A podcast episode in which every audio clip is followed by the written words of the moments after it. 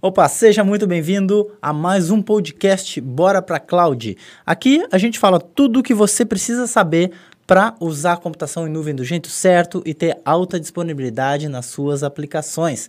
E no episódio de hoje a gente vai falar justamente sobre isso, sobre os desafios de manter uma aplicação em funcionamento em alta disponibilidade. Meu nome é Sandro Rodrigues. E o meu é Leandro Porciúncula. É isso aí, Leandro Porciúncula. Então, cara, vamos começar falando o seguinte dá um breve conceito aí de alta disponibilidade. Porque é, eu percebi aí nos, nos comentários que a gente que eu vi, vi, no Facebook agora, de algumas campanhas que a gente está fazendo, a galera tá meio confusa desse negócio de alta disponibilidade, né? Então, dá, dá, dá um, um conceito aí para nós. Cara, então, é, alta disponibilidade é a gente conseguir manter, né? O nome meio que já explica, né? Eu não sei onde que a galera se confunde aí, mas é, o nome meio que já, já diz o que, que é, né? É a gente conseguir manter uma aplicação disponível pelo maior tempo possível. O nosso objetivo, o objetivo da, da, da gente da área de TI é manter 100%. A gente sabe que isso aí é praticamente impossível manter 100%, tanto que nenhuma empresa hoje, nenhum data center, nenhuma empresa garante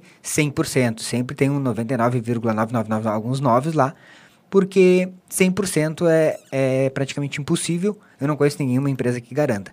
Mas a alta disponibilidade é isso, é a gente conseguir manter uma aplicação, um software, é, um site, é, seja o que for aí da, de TI, ativo, né, funcionando pelo maior tempo possível. E isso aí, quando a gente diz funcionando, é inclusive performance, né? Porque tem muita gente que diz, ah, tá disponível, mas tipo, o negócio tá lento, travando, caindo. Ah, tá com. Isso não, isso não é ter é, alta disponibilidade, né? Então, a alta disponibilidade é tu ter uma aplicação rodando com uma, com uma performance que seja aceitável, né, para os usuários, pelo maior tempo possível. Inclusive, quando está sendo gerado aquele relatório mensal, né? É, então, é, isso aí também conta, né? Porque muita gente fala, não, ele está sempre disponível. Só quando o pessoal faz tal coisa que ele dá uma travada. Tipo, ou, não, ou a gente tem que pedir para a galera sair do sistema para criar. É, isso aí, né? isso aí já, já bate na, na disponibilidade, né? Já bate na alta disponibilidade. Eu, eu acho que o objetivo do, do cara do, do TI é, é esse, né? O, se, se fosse assim pegar o principal objetivo do cara do TI, velho, é isso, é manter o negócio funcionando pelo maior tempo possível, né? É, acho que é por isso que existe. É para isso que o cara tra... é e tanto o cara de, de desenvolvimento, para pensar, e o cara de infraestrutura, né? O cara de infraestrutura fica tentando manter aqueles servidores ali é, ativos, suportando aquela aplicação, e o cara do desenvolvimento tenta desenvolver uma aplicação que não tenha erros, que Tipo, o cara vai lá e faz uma, sei lá, uma consulta, tu tá numa aplicação, o cara faz uma consulta e pum, vem um erro. Isso aí também impacta na disponibilidade, né? Claro. Então, a, a alta disponibilidade nem sempre é só da infraestrutura, e sim também do código, da aplicação como um todo. Isso aí impacta na, na disponibilidade. E a gente falando de mercado, isso é, é uma coisa cada vez mais primordial, né? Em qualquer aplicação, porque hoje para o cara migrar de um software para outro é, é rapidinho, velho. A galera tá tudo vendendo SaaS, então pro cliente migrar, ele só cria um, só contrata lá pela internet mesmo, usuário e senha e deu, ele migra. É, tem até ferramenta de migração de banco de dados e tal. Então o usuário está cada vez mais exigente, porque a, a oferta de softwares com, com alta disponibilidade, softwares bons, é muito grande. Então, para ele, é muito fácil de migrar. Então, isso faz com que, obviamente, com que melhore o mercado, né? Porque que as, as outras empresas que não têm essa, essa qualidade, elas se obrigam a inovar, a melhorar para poder atender melhor o mercado. Então, isso ajuda todo mundo, mas assim, cara, não dá para sentar no prego, né? O cara tem que, tem que, tem que fazer. É. E tu falando isso aí, inclusive, eu lembrei agora de uma situação que aconteceu essa semana de uma pessoa que me procurou, não vou dar muitos detalhes, mas ele tem uma aplicação e essa aplicação ele tem vários concorrentes que fazem a mesma coisa, né? E hoje na região dele ele, ele se destaca no, no mercado, só que nas duas últimas vezes que ele precisou de performance da aplicação dele, a aplicação não suportou. Hum. E aí ele tem um cliente, né, que, que utiliza essa aplicação, que é um cliente grande e que, que ele é responsável por uma boa parte da, da do negócio dele, né? E ele vem me procurar por quê? Porque a aplicação não tá, ela fica disponível tipo o dia inteiro, mas no, no momento que ela é, é precisa de muitas requisições, ela não aguenta. Uhum. E aí ele me procurou porque ele precisa deixar isso em alta disponibilidade. Qual é a principal preocupação dele? Esse movimento vai acontecer de novo, e aí, se esse negócio cair, o cliente ele vai perder o cliente. E aí ele perde o cliente, tipo, ele perde aí uma boa parte do, do faturamento da empresa e tal, porque é um cliente grande dele. Então, isso aí, é, a preocupação do cara é essa. Ele, ele sabe que, para como tem outros concorrentes, para o cara parar de usar a plataforma dele e usar uma outra, é, é rápido, entendeu? Uhum. Não vai fazer grandes. Para o cliente, não vai fazer grandes diferenças. Talvez a outra tenha algumas coisas que sejam um pouquinho pior, mas se funcionar melhor do que a dele, é o que o cara quer, né? Uhum. Às vezes o cara até paga mais por uma que funcione melhor. Normalmente, as pessoas pensam que, ah, não, vou fazer o mais barato possível. Mas no fundo, no fundo, o cara não está preocupado com o mais barato, e sim com o que é melhor, né? É, até porque para o cliente é mais caro ele tentar vender o negócio e a aplicação não funcionar, cair, do que ele pagar uma taxa um pouco maior numa outra que funcione direito. Para ele, o mais caro é, é, perder vendas, né? É, isso aí. É. Nesse caso é bem isso aí. É uma, é, é uma aplicação de vendas, né? Uhum. É um portal de vendas e se o cara deixar de vender, o cara para de ganhar. Então não adianta ele pagar mais barato, mas não vender, né? É, não adianta Então o cliente quer. E aí é, ele me contratou agora para fazer essa consultoria e a gente precisa resolver esse problema é, de uma forma mais rápida e botar essa aplicação em alta disponibilidade. Ah, legal, cara. E, cara, então por que a gente tá falando dos desafios? Porque quando a gente pensa em, vamos lá, TI tradicional, né? Ambiente local, VPS e tal. E, cara, é bem difícil de manter um negócio em alta disponibilidade de verdade, né? Porque o que, tu, o que, que, a, gente, o que a gente vê é assim, ó. Tu entra lá num, num, na página, no site de um provedor, que tu... Ah, VPS com 99, não sei o que, de disponibilidade. Aquilo ali tá no, tá no papel, né, velho? Porque se é que aquilo vai acontecer mesmo. Né? E aí, quando eles garantem alta disponibilidade, é assim, ó. Muitos, né? Não estou dizendo todos, mas... cara, te garanto 99,99% ,99 de disponibilidade. Tá, mas como é que é essa tua garantia? É que se cair o sistema, a gente te devolve o dinheiro. Meu, eu não quero que me devolva o dinheiro. Eu quero que o negócio não caia, né? Então, SLA... É, 99,99% ,99 é só em nível de contrato. Tipo, se cair, eu te, eu te reembolso. Meu, eu não quero reembolso. Eu quero que o troço fique no ar. Né? Então, é diferente tu, tu pegar, não, esse cara me dá garantia. Sim, te dá garantia, porque se cair, ele te dá dinheiro. Né? É. Não, e isso aí tem... Uh, então, o grande desafio, um dos, dos desafios aí, é porque, por exemplo, quando, no, no, exemplo que tu deu aí de trabalhar com VPS. Ah, muita gente fala, não, mas no VPS eu consigo colocar com com Docker e tal, container, legal, mas tu ainda continua dentro de um VPS, né? Dentro de uma única, tudo dentro de um único servidor. Ah, eu contrato vários VPS e tal. Beleza, mesmo assim tu, tu continua no mesmo data center ali. E aí quando tu quer replicar isso aí, que aí que o negócio começa a ficar mais complicado, entendeu? Então, a ideia de tu manter em alta disponibilidade tem, tem, tem alguns aspectos que é, por exemplo, tá, eu tenho o negócio lá no, num container. Mas quanto tempo tu leva para fazer essas configurações, né? Quanto o tempo que eu tenho, qual é a minha quanto tempo eu tenho que desperdiçar, desperdiçar não, investir, né, para manter essa infraestrutura? É tudo isso aí de conta. oportunidade, né? É, tudo isso aí conta. Outra coisa, tempo de recuperação de disso aí. Ah, deu um problema, quanto tempo eu preciso para voltar essa minha aplicação a funcionar, caso caia? Isso são coisas que têm que ser consideradas na, na hora de tu pensar em uma aplicação que ela precisa estar tá 100% disponível. É, e aí o cara pensa, ah, beleza, eu tenho Docker, tal, eu tenho containers e eles estão em alta disponibilidade. Aí, só uh, reforçando o, o que tu falou, eles estão no mesmo data center. Porque um provedor, cara, dificilmente tem um provedor que tem um data center aqui e outro em outro local. Beleza, tá, vai que, se, que o seu tem. Aí como é que tu faz essas duas aplicações funcionarem ao mesmo tempo com, as, com os mesmos dados? É, vamos, vou, de repente vou dar alguns exemplos de, de algumas arquiteturas que são Melhor. possíveis tu montar, né? Tá. Pensando no caso de, vamos pensar no caso de um VPS. Vamos pensar assim, ó, tipo, ah, o cara do mais simples hoje, como que o cara tem uma aplicação mais simples, até pegando o exemplo desse, desse, dessa empresa aí que me, que me contratou agora, o cara tinha num provedor aqui do Brasil, bem conhecido, acho que é um dos maiores que tem no Brasil. Eu sempre falo isso que a galera já sabe qual é, né? é um provedor é, que todo mundo é, usou um dia e tá todo mundo saindo. Então, ele também está nesse caso. Ele tinha lá um VPS e e tinha um VPS onde rodava a aplicação, um VPS onde rodava o banco, e começou a dar problema. Eram dois VPS. É, e começou a dar problema e ele tirou é, essa aplicação do lá da, desse provedor, né, que eu já ia falar o nome. Já né? ia falar. É, e colo colocou na AWS. Tá, só que o que, que ele fez? Ele colocou isso aí na AWS da mesma forma que ele estava lá no VPS. Ah, criou um servidor lá e subiu. Criou uma instância lá e subiu. E ele continuou com o problema. Claro, né? Por que isso? Porque às vezes as pessoas pensam que a alta disponibilidade está relacionada ao, ao provedor ali que tu está usando. Também, tá? Tem provedores que têm muito problema de queda e tal. Então, isso também conta. Mas tem também a forma que tu monta a arquitetura. Como que tu monta a infraestrutura para tu ter alta disponibilidade. Então, muita gente pensa, ah, vou usar a nuvem. Na, a nuvem vai me dar alta disponibilidade. Aí o cara vai lá, sobe uma máquina virtual, um, uma instância, né?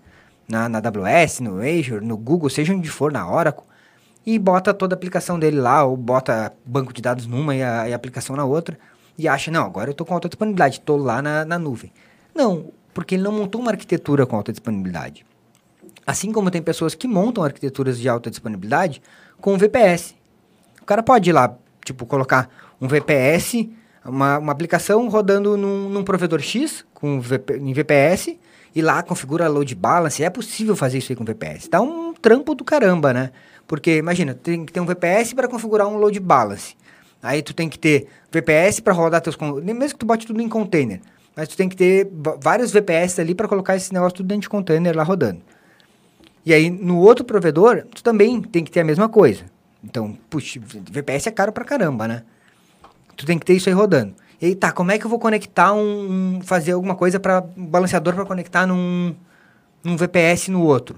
Num, num provedor no outro, né? Provedores diferentes. Dá para fazer, tipo, ah, tem serviço de DNS que tu faz como se fosse um load balance, né? Ah, ele, ele joga a requisição do lado para um ou para outro, até testa se falhou. Tudo bem, funciona também. Mas ó, olha o, o tempo que tu levou para configurar o negócio num lado, o tempo para tu configurar no outro. E agora, como é que tu replica as configurações de um, de, de um, de um provedor para o outro? Aí que, aí que o bicho começa a pegar. Como é que tu faz esse teu banco de dados está atualizado nos dois? Ah, é possível? É possível. fecha uma VPN, configura um MySQL lá com, é, com Master Slave. É, é possível, entendeu? Só que o tempo que tu leva para configurar isso, a mão de obra que tu tem para manter esse negócio, te gera um custo gigantesco. Então, ah, eu, não falei, ah, é impossível de tu ter alta disponibilidade com VPS. Não é impossível. Mas, cara, é complexo, caro e demorado pra caramba, né? E já tu fazer isso aí na computação em nuvem, tu configura uma infraestrutura dessa aí, com dois data centers, replicação de banco de dados, load um balanceador de cargas respondendo. Inclusive configura escala automática, que é meio difícil de tu configurar em VPS, né? É. Escala de, de VPS automaticamente. Cria uma VPS para mim aí do nada. E bota embaixo da minha aplicação. E bota pra... embaixo, e aí já faz o, o deploy da minha aplicação nesse VPS e joga no meu load balance e deixa funcionando junto. É, e aí se tu conseguir, tu já vai ter que ter ela paga lá te esperando para isso acontecer, né? É um autoscale envia e-mail, porque a tua aplicação vai ter que enviar um e-mail pro provedor e pro cara criar. É, disponibiliza um VPS para mim, daqui a 12 horas ele vai estar tá disponível pro senhor. então, é, tipo, cara, não é impossível de tu criar, mas é bem difícil, bem complexo, bem caro e complexo de manter. Porque para manter isso aí, tu vai precisar de muita gente para fazer isso, né? E agora tu falando, eu tô tentando pegar os pontos de falha. Tu falou no DNS. Onde tá esse DNS? Esse DNS tem alta disponibilidade? É, tem esse detalhe, né? O DNS tem que. O DNS também tem que estar tá em alta disponibilidade. Porque se ele parar, acabou tudo, né, cara? Foi tudo por água Foi abaixo. por água abaixo, é isso aí. Então, no, no caso, por exemplo, vou dar o, o exemplo da, da AWS, como tu criaria uma infraestrutura dessas aí. Tu consegue criar replicado em, em data centers diferentes, já ali, rapidinho no, no console. Data centers separados geograficamente. Separados geograficamente. Isso. E banco de dados já com replicação também entre eles, com load balance. O DNS da AWS, ela está espalhado em, no mundo inteiro, em várias edge locations. Então, o serviço de DNS da AWS tipo, praticamente impossível de parar aquele negócio. E isso aí é uma infraestrutura simples, básica, né, que eu fiz. E outra, tu fazer um deploy de, um, de VPS, assim, como é que tu atualiza todos os VPS ao mesmo tempo? Dá, é, é dá para fazer. Também é complexo. Então, existem algumas coisas que são... Mas no, nesse caso, na AWS, não é. Na AWS é bem mais fácil. E outra, na AWS tu configura o autoscale, a escala automática. Putz, eu quero... Precisou, tive, sei lá, é, 100 mil requisições, preciso subir mais servidor, ele vai subir mais servidor para ti, requisição, seja for a métrica que tu utilizar, ele vai subir mais servidores para ti. E tu pode, inclusive, colocar em 3, 4 data centers, dependendo qual é a região que tu está utilizando. Então, é, é muito mais... Ah, fica muito mais fácil de tu gerenciar, mais barato de tu manter, porque tu trabalha ali com... Tu não precisa ficar pagando mesmo sem, sem usar. Uhum. E eu falei do tempo, né? O preço e mas não precisa tanta gente para gerenciar. E a galera vai querer cair na minha cabeça, né? Mas é o que é, né? Acaba diminuindo a, o, o número de profissionais quando tu usa a computação em nuvem. Isso aí, é, vários, vários alunos meus já falaram que quando a, eles enxergam que as empresas começam a usar a computação em nuvem, a tendência é elas diminuir o número de, de pessoas da área de tecnologia, né? Porque as coisas ficam mais automatizadas, ficam mais simples de mais fazer. simples de serem feitas, porque é muita coisa automatizada, muita coisa acontece sozinha, né? Tu não precisa ficar lá, tem um cara que faz isso, um cara que faz aquilo. Então, tu tem ali a, coisas acontecendo sozinha, uma equipe mais enxuta e os caras e o negócio funcionando por mais tempo. Então, para a empresa fica mais barato. Show. Cara, então, beleza, aí a gente falou aí de VPS. Se a gente for levar isso para o ambiente local, talvez seja até mais barato do que fazer com VPS, né? Só que tem que adquirir mais equipamento, não sei o que, que tu acha. É, é, cara, eu acho que, porque assim, o que tu faz no VPS, tu faz no ambiente local também, né? Porque é a mesma coisa, um VPS não é nada mais do que um servidor com uma máquina virtual dentro. Uhum. E aí tu pode ter lá os, os teus servidores no, no, no teu data center, e tem um, dois data centers. Tipo, aqui na região tem, tem um banco que os caras é, aqui em Florianópolis tinha um, um, data center em Floripa e outro na outra cidade que aqui perto, aí está conectada é, com uma fibra direto e tal, e eles têm uma certa redundância. Só que, olha o que eu falei, o cara tem um data center num prédio, então ele tem um prédio alugado, né?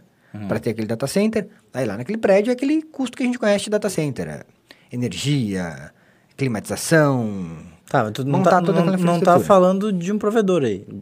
Não, tô falando de uma empresa. Ah, tá do, no ambiente local, né? O cara, em vez de usar um VPS, está usando dentro da empresa dele. Uma empresa, seja de desenvolvimento ou é, de, de uma aplicação qualquer, uma empresa normal. O cara tem, então, para ele ter uma alta disponibilidade, no mínimo dois data centers, porque ninguém tem alta disponibilidade com um data center só, né? Uhum. Porque, tipo, se morrer aquele data center já era, caiu outra aplicação. Sim. Então não rola. E aí o cara tá montar dois data centers, conectar. O preço de tu manter isso aí é gigantesco, né? Muito caro. Então, às vezes, dependendo do. A gente vê que não tem muito nem tamanho da empresa, né? Porque tem empresas gigantes que estão acabando com os data centers migrando para a nuvem, empresas pequenas que também estão saindo do, do data center local para ir para a nuvem por causa de disponibilidade e, e, custo, né? E as novas já estão nascendo na nuvem, né? É, hoje uma empresa, pega uma startup aí, ela já nasce na nuvem. E, ou se não nasce, o que eu vejo, um movimento que eu vejo bem grande, tá? Pelo menos das das pessoas que, que falam que vem me procurar é o cara que está desenvolvendo alguma coisa, desenvolvendo um aplicativo, está desenvolvendo alguma coisa, uma startup, e ele começa, às vezes, desenvolvendo em cima do VPS. Por quê? Porque o cara de desenvolvimento, ele não manja de, de infraestrutura. Então, ele acha que na nuvem, ele, putz, vou ter que... é muito complexo para mim. Ele vai lá, contrata um, um VPS, num provedor qualquer, o cara já entrega para ele lá, ó, banco de dados está aqui, a tua aplicação web já está rodando tal, só joga teu código lá para dentro. Beleza, para o cara desenvolver é mais, é mais fácil, né? O cara que está desenvolvendo. Só que esse cara, ele, ele tem do, duas, duas coisas que fazem ele se movimentar e ir para a nuvem. Uma é, nos testes dele, ele já, já viu que não funciona o VPS, porque quando ele estava desenvolvendo caía toda hora. Uhum. E aí, antes de botar em produção, ele já vai migrar isso aí para a nuvem. Ou esse cara, não, vou jogar aqui em produção, ele começa a botar em produção e vê que o negócio não tem não funciona lá e, e migra para a nuvem. Então, tem o cara que enxerga antes, né, de botar em produção, que é o caso de uma outra empresa que eu estou atendendo, eles iam botar em produção e viram que não ia dar, que não rola, que o, o projeto deles já estava bem avançado, está praticamente pronto, já tem cliente querendo a, querendo a aplicação, então eles, ah, já vamos rodar isso aí direto na nuvem. E tem o cara que começou no VPS e viu que não, que não dá mais e está migrando para a nuvem. Então, mas é uma coisa que eu percebo que hoje a galera está procurando, é, na verdade não é de hoje, né? é, é de, de algum tempo aí já, é, esse, é a alta disponibilidade. E, e, eles, e a galera percebe que é difícil, muito difícil, principalmente o cara que não é de, de infra, porque uma empresa é uma startup. Normalmente começa com desenvolvedores, né? Uma empresa, não, uma startup é uma empresa de, de software. Começa com desenvolvedores. E o cara de desenvolvimento, raras exceções, manja. Tem às vezes o cara tem uma ideia de infra, né? Muita gente já começou em infra, outros tem, tem uma ideia. Então, mas para ele montar uma infraestrutura é, é muito difícil, né? Ah, mas uh, a, na nuvem é, é mais fácil para ele porque até já tem ferramentas prontas, né? Isso, então esse cara quando ele vai para a nuvem, é, fica muito mais tranquilo, porque ele consegue, ele, ele percebe que lá Dependendo da aplicação, tu só pega a tua aplicação, já tem a ferramenta pronta, faz o deploy, plum, sai funcionando já com alta disponibilidade, entendeu? Uhum. Então, mas é, é, que a galera não conhece isso. Então, tu, tu tende a, a fazer o que tu aprendeu na, na faculdade, o que tu aprendeu num, curso de desenvolvimento e tal, que a galera te ensina ali código, mas não te, não te, não te dá a, a, a, a base de, de como tu montar aquele código, como tu botar aquela aplicação para rodar tipo, com disponibilidade, né? E até isso aí que tu falou, que a, a, o pessoal tende a fazer, o que aprendeu e tal. Eu percebo muito isso nos comentários que o pessoal faz, às vezes, em algum vídeo nosso, que a gente fala, pô, cara, é difícil fazer alta disponibilidade com VPS, tal, tal, tal, a nuvem é melhor. Aí tem uns que fazem uns comentários, não, porque não é nada, porque é fácil, porque... Eu acho que isso, cara, é porque, imagina, o cara tá há 10 anos fazendo a mesma coisa. Aí chegar ali e falar, meu, isso que tu tá fazendo agora não, não, não dá mais, velho. Isso não se faz mais. Meu, isso aí eu acho que ofende o cara, né? Eu acho que afeta o, as crenças do cara. Meu, isso é o que eu faço a vida inteira e agora o cara tá me dizendo que não dá. É, tipo, eu acho que é isso que causa esse movimento, né? É, tu, é, eu percebo nesse movimento nas redes sociais que tem dois tipos de pessoa. Aquele cara que, tipo, putz, talvez ele esteja seja isso aí mesmo, talvez tenha outra coisa que eu não conheço e o cara esse está aberto para aprender e a gente na área de tecnologia eu acho que tem que estar tá, uh, 24 horas por dia aberto para aprender, né? Uhum. Porque o negócio está toda hora mudando. Se, se, eu, se eu achasse que eu sei tudo, eu ia ficar limitado naquele, naquele meu mundinho ali. E tem esse cara aí que acha que não, que não é assim, que isso aí é modinha, não vai funcionar e vai ser como, como eu sempre fiz há 10 anos atrás. Isso aí sempre existiu. Pega o cara lá de, que desenvolvia em, em COBOL, ele também ficou pensando nisso aí por muitos anos, né? E, tipo, até hoje ele deve fazer sucesso, porque ainda deve ter alguma aplicação. Não, ele, pra... Hoje ele deve pensar assim, no meu tempo que era bom. É, é deve estar tá pensando isso aí. Né, no meu tempo que era, que era desenvolvimento. Agora não, agora isso aí é só arrastar coisinha pro lado e pro outro. É. é, eu sou do tempo que desenvolvia escrevendo mesmo código, não sei o que. É, o cara que se apega, né? É que eu acho assim, ó. Talvez o cara, meu, o cara passou um ano inteiro fazendo aquele projeto, sabe? Meu, planejou e tal, contratou provedor, passou o ano inteiro naquele projeto e agora é o filho dele. Aí tu vai, vai dizer que, meu, joga o teu filho fora, joga o teu filho fora, porque dá para fazer outro filho em, em 30 minutos. Ah, o que as pessoas têm que entender é que os filhos crescem, os filhos casam e se vão e vêm outros, né? É, então, tipo... Aí vem os netos, né? É, vem os netos. Não fica tratando aquele filho como se fosse um bebezinho a vida inteira. Tipo, eles vão evoluindo e é. tem que evoluir tudo junto, né? É, que nem uma mãe super protetora. tá, beleza. Cara, então assim, os desafios pro cara de, de desenvolvimento é justamente fazer uma aplicação que rode em um ambiente distribuído. Isso aí. Porque, meu, não é qualquer aplicação que vai funcionar de forma perfeita num ambiente distribuído. Quando eu falo ambiente distribuído, estou falando na computação em nuvem, né? Que tem serviços distribuídos e, tu, e quanto mais a tua aplicação for, for modular, melhor, né?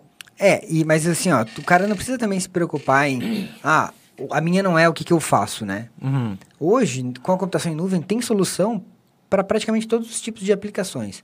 Então, tu pode pegar uma aplicação é, dessas mais antigas, assim, que tem aí seus 10, 15 anos de desenvolvimento. As famosas é, sistema legado. É, e colocar isso para rodar na nuvem, entendeu? E aí tu vai, tu pode ir, na, quando tu começa a conhecer, para mim eu acho que o grande desafio do cara que é de, de desenvolvimento é ele saber as possibilidades que ele tem. Porque o cara que é desenvolvedor e ele conhece as possibilidades que ele tem na nuvem, ele começa a enxergar um mundo diferente. Eu tava falando esses dias com, com um outro aluno, olha que louco, né? Eu comecei a conversar com ele, e ele, cara, não, aqui na empresa a gente tá é, desenvolvendo um negócio para para identificar. É, como é que chama? Identidade, identificação facial e tal. Hum. E pá, a gente tá desenvolvendo. Eu, cara, não desenvolve isso, tá pronto já. Tem um SDK da AWS que faz, tem um serviço da AWS que é o Recognition, que tu pega, usa o SDK, joga pra lá e, e o negócio tá pronto. Só, só faz o upload da imagem e já. É, e tipo, cara, ah, é, e eles estavam desenvolvendo. E aí eu mostrei pra ele o negócio rodando, e eu falei com ele na outra semana, ele, cara, a gente já tá usando o negócio. Tipo, então ele ganhou. Olha quanto tempo esse cara ganhou de desenvolvimento do Meu negócio. Deus, cara, ele ia desenvolver tudo, velho. Ele ia desenvolver um negócio que tava pronto, entendeu? Se ele não conhecesse, ele ia estar lá desenvolvendo. Putz, é um trampo fodido. Aí ia, ia dar certo? Ia. Talvez nem, não com a mesma. é, com a mesma performance que tem um Porque serviço isso também. pronto, né? É, isso também é machine learning, né? Porque vê as possibilidades. Quantas pessoas usam o serviço e, e quanto mais pessoas usam, mais aquela plataforma melhora a acuidade, né? De perceber o, o que, que é um ser humano, o que, que é um carro, o que, que é os objetos e até identificar as pessoas, né? Isso. Da- E daí o cara, ele é um cara de desenvolvimento, que ele tava tent- tá desenvolvendo e ele ia, tipo, perder um tempão com a equipe, perder tempo, perder dinheiro pra desenvolver um negócio que já tava pronto. Nossa, velho. Ele teve a capacidade de, porra, legal, vou ver isso aí que tu falou. E viu, putz, cara, se encaixa porque eu quero e o negócio tá pronto e ganhei um ano de, de vida. Quanto é que tu cobrou por essa informação? Quanto é que tu cobrou por essa informação? A dica de um milhão de dólares. E aí que tá, não, não cobrei nada, fiz uma live pública pra todo mundo ensinando como fazer isso e mandei pra ele o link, ó, cara, tá aqui como é que tu faz o negócio. Aham. Entendeu? Então, é, o, cara já, o cara ganha tempo. Então, o grande lance do, do desenvolvedor é saber as possibilidades que a computação em nuvem dá para ele. Saber o que tem lá disponível e como ele consegue fazer esse negócio rodar. Porque o cara ainda, ele ainda pensa que, putz, eu vou precisar de um cara de infra aqui. Daqui a pouco eu vou precisar... Cara, talvez não, né? Uhum. E aí o cara de infra agora ficou pensando, putz, como que esse homem, tá louco? Vai tirar minhas oportunidades. Então, aí entra um outro detalhe que eu tava conversando com uma outra pessoa ontem, tava conversando com o João, que trabalha com nós aqui, que, cara, o, o que que ele, a gente tava conversando? Nicho de mercado. Quem que precisa de, de cara de infra pra... Quem que precisa do cara de infra que manje de computação em nuvem, né? A gente falou, existem vários nichos de mercado, mas tem um nicho aí que é o quê? O cara de. a empresa de software que não usa nuvem. Uhum. Entendeu? Porque o cara lá não conhece. O cara de infra pode tranquilamente, sem manjar nada de desenvolvimento, porque quem manja de desenvolvimento já está lá na empresa, prestar serviço para esses caras de botar essas aplicações em nuvem, entendeu? Isso aí é um mercado gigantesco. Então, o cara de infraestrutura, ele não precisa necess- é, necessariamente ser desenvolvedor para trabalhar com computação em nuvem. Ele conhecendo os serviços, em contato com, com, uma, com cara de desenvolvimento, eles bo- botam uma aplicação tranquilamente é, em alta disponibilidade, usando a computação em nuvem. Porque a infra que tu vai usar lá na computação em nuvem não é aquela infra hard, né, velho? Tanto que o cara de, de desenvolvimento também consegue usar a computação em nuvem, criar as. criar é, é só ele saber alguns conceitos de infra, né, para ele poder criar e, e é tranquilo, né? É, isso aí. Então, o, o cara de. é, muita gente pensa, ah, tem que ser de infra para trabalhar com nuvem? Não. Tem que ser de, de desenvolvedor para trabalhar com nuvem? Também não. Acho que os dois conseguem, tranquilamente. E é o que eu vejo aí, na- diariamente, o que acontece. Quando eu fecho é, alguma consultoria com uma empresa, normalmente eu, eu ensino a, alguém daquela empresa, e normalmente são desenvolvedores. E os caras, cara, o cara quando enxerga aquilo ali, ele, putz, deu, tá dominado, valeu, Acabou. tchau e abraço. Aham. Porque é uma, uma, uma- Quando alguém te ensina ali o negócio como funciona, né? Porque se tu tentar hoje pegar, por exemplo, vai lá no. entra no, no site da Amazon lá e começa a ler os tutoriais. Tu fica viajando, porque. lê os manuais, né? Porque é muita coisa, entendeu? Mas quando alguém te ensina um negócio no, no caminho, né? Com um início, um meio e. um fim não tem fim, né? Mas um início, um meio, um meio, um meio, um meio, um meio, um meio mais aprofundado. Fica- não tem um fim, não tem um início, um meio, um fim. Porque no momento que tu achar que tu já aprendeu tudo, que é o fim, tu Já tem outra coisa. já tem, é. Então é o início, o meio, o meio, o meio, o meio. Mas se tiver alguém que te, te dê aquele caminho, fica fácil, tanto pro cara de desenvolvedor, pro cara desenvolvedor, quanto pro cara de infra. Sim, e cada vez mais esses caras estão se mesclando, né? Que é o DevOps. E aí a gente volta na alta disponibilidade, que é o, a, a ideia aqui, porque um profissional, né, nesse caso, ele é ele sozinho é, é totalmente capaz de deixar, de criar uma estrutura em alta disponibilidade em pouco tempo. Com certeza, com certeza, tranquilamente. Não precisa. É, dependendo, tu pega em, em, outras plataformas, tu vai precisar de um cara especialista nisso aqui, outro especialista não sei daqui. Configura o roteamento agora. É. Aí eu tenho que pegar um cara certificado Cisco, não sei o que. É, né? então dependendo da, do, do que tu vai fazer, tu, tu precisa de um cara especialista em cada área ali de, de infra. Aham. E até às vezes de desenvolvimento. Mas no, na nuvem não, né? Na nuvem o mesmo cara consegue fazer tudo. Sim, aí fica bem mais fácil. É, porque na... senão tem que contratar o cara do roteamento, um DBA, não sei o que, não sei o que lá, né? Aí a coisa começa a ficar mais complicada. Então, o grande lance é assim, ó, tipo, ah, é impossível ter alta disponibilidade com, com um ambiente local? Não é impossível. É possível, agora, o quanto alta disponibilidade, né? O que é alta disponibilidade para para cada na tua cabeça, né? Tem gente que pensa que, ah, não, não, se funcionar aqui no horário, se funcionar mais ou menos, e, e, e mesmo que fique lento, considerar isso alta disponibilidade, beleza, tudo bem. Mas é possível. É possível ter alta disponibilidade com VPS? Também é possível. Tá? Tal- Talvez seja um pouco mais fácil do que no ambiente local. Só que quando tu compara isso aí com a computação em nuvem, tu vê que, puta que merda, olha o tempo que eu perdi e o dinheiro que eu perdi. Entendeu? Porque é muito. É, as tuas possibilidades são muito maiores, tu tem muito mais possibilidades. E a- o negócio acaba se tornando muito mais simples. Outra que na computação em nuvem tu já tem serviços prontos ali. Mesmo no VPS, tudo tu vai ter que desenvolver, tudo tu vai ter que, que criar. tu- na computação em nuvem tu já tem serviços prontos. Então, é isso aí que a galera tem que, tem que entender. Usar a computação em nuvem não é virtualizar servidor. É usar os recursos que a computação em nuvem te, te disponibiliza ali. Cara, hoje a AWS tem aí, acho que mais de 60 e poucos serviços. É, e, a, e a maioria da galera conhece dois ou três, que é o EC2 que faz que faz Servidor. máquina, é máquina virtual. Aí o cara conhece o S3, que é um storage, e, e, tipo mais uns dois. E isso não é computação em nuvem, isso é um, um mínimo da computação em nuvem, é o básico do básico ali. Então, a computação em nuvem tem muito mais recursos e é isso aí que a, que a galera precisa entender, que tem um mundo ali para ser explorado. É, é isso aí, cara. Meu, mais alguma dica tu queira dar aí pra galera sobre isso, sobre alta disponibilidade, sobre esses desafios, como o cara é... Né? Às vezes o cara fica pensando assim, pô, ah, mas agora ah, eu vou ter que fazer tudo de novo. Cara, assim, ó, é, pro, pro cara que já tem uma aplicação rodando e dizer pra, dizer pra ele assim, ó, é possível, é possível é, colocar essa aplicação na nuvem, tá? Com alta disponibilidade. Então, a- às vezes, tu tá lá quebrando a cabeça, porque tua- tua- a tua aplicação não tem performance, fica lenta, e aí tu vai, tu tá achando que é, que é a tua aplicação, e pode não ser, pode ser a, aonde, o ambiente que tu tá usando, porque, além disso, o ha- os hardwares que rodam hoje, o, o ambiente de nuvem, não são raros os, os provedores de VPS que têm aquilo disponível, né? o que tem lá. Então, eu já vi muitos casos do cara simplesmente sair de um VPS e pegar e criar uma única máquina virtual lá na AWS, uma única instância, e falar, putz, cara, o negócio ficou muito melhor. E às vezes uma instância até... Inferior à que ele usava. Tipo, só a, a un- única coisa que teve ali de diferente foi o ambiente que ele mudou, o hardware que, aquela, que aqueles recursos estavam rodando. Então, isso aí já dá uma puta de uma diferença. Então, a dica é isso aí.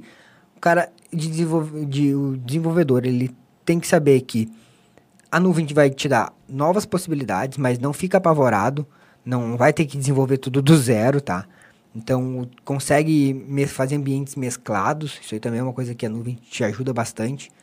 E é o que normalmente a galera faz, migra como tá para nuvem e vai melhorando, né? Porque é- desenvolvimento é melhoria contínua, né? Também.